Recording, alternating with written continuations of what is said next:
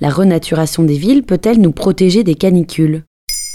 Merci d'avoir posé la question. Samedi 18 juin 2022, la France a connu des records de chaleur. La canicule s'est abattue sur l'ensemble du territoire avec des températures records, 42,9 degrés à Biarritz, 39,2 degrés à Tarbes et un peu moins de 37 degrés à Paris.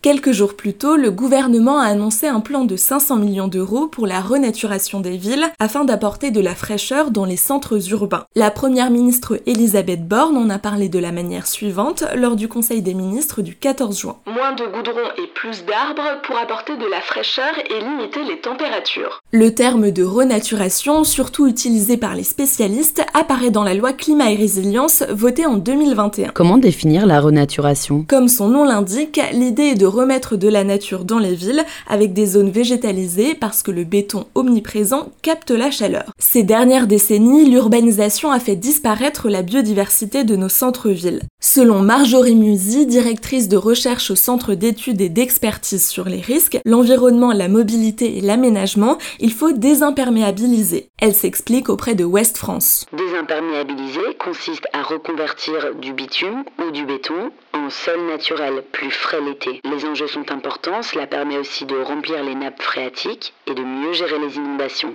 Il s'agit d'une façon de faire parmi tant d'autres, puisque Laurent Bizot, président de l'Union nationale des entreprises du paysage, souligne aux médias Le Monitor qu'il y a autant de façons de renaturer la ville qu'il existe de villes. Il appelle à une planification précise dans les villes. En plus de la végétalisation, la réintroduction de l'eau pour faire baisser les températures est essentielle à ce processus.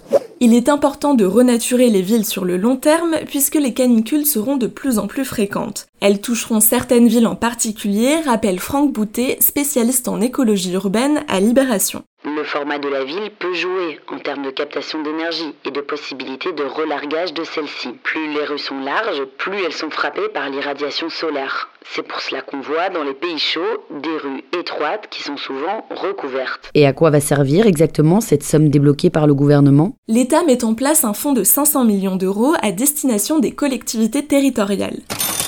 Plusieurs organismes publics s'associent à la démarche, notamment l'Agence de l'environnement et de la maîtrise de l'énergie. L'État a par exemple évoqué l'installation d'îlots de fraîcheur. À la date du 20 juin 2022, les autres détails étaient peu connus. Ils dépendent surtout des choix faits par les collectivités territoriales.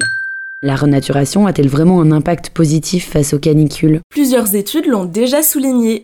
Planter des arbres est la solution à adopter dans les centres-villes. Certaines métropoles ont investi dans la renaturation il y a plusieurs années. Strasbourg, par exemple, a installé des îlots végétalisés en 2021 dans le cadre du projet Canopée, dont l'objectif est de planter 10 000 arbres d'ici 2030. Paris a encore beaucoup de travail à faire. L'architecte Vincent Calbeau faisait remarquer sur Europe 1 en 2020 que la capitale française possède 5,6 m2 d'espace vert par habitant, contre 35 m2 à Paris et 250 m2 à Rome.